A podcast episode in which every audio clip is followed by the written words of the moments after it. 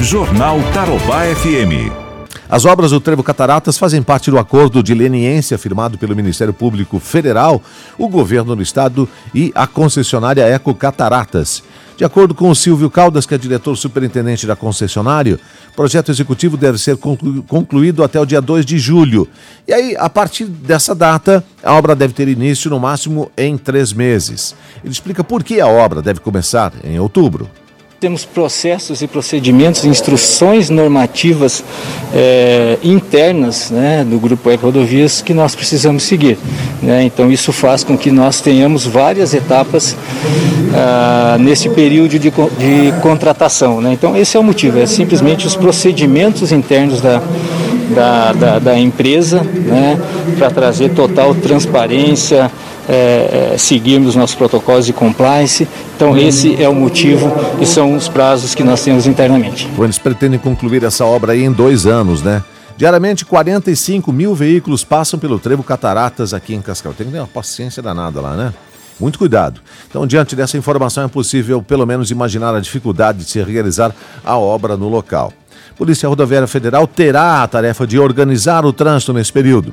O inspetor Félix Ribeiro conta o que a polícia já organizou para reduzir os impactos das obras na rotina dos usuários das rodovias que passam pelo Trevo Cataratas. Nós temos um planejamento, inclusive, para a execução dessa obra, que é a disponibilidade de equipes pontuais para né, acompanhar a execução dessa obra.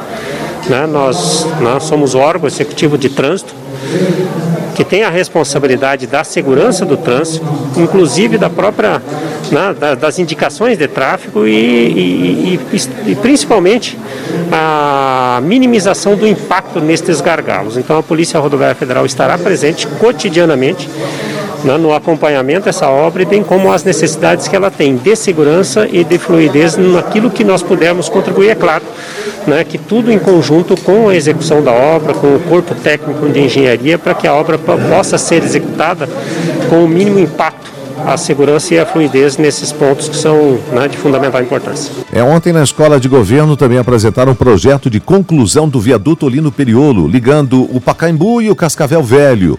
Viaduto, para quem não sabe, né, foi inaugurado lá em 2017, mas o tal do projeto original, lá no passado, não previu alças de acesso para a 277. Então agora as alças serão construídas, um investimento de pelo menos uns 20 milhões de reais. Jornal Tarobá FM.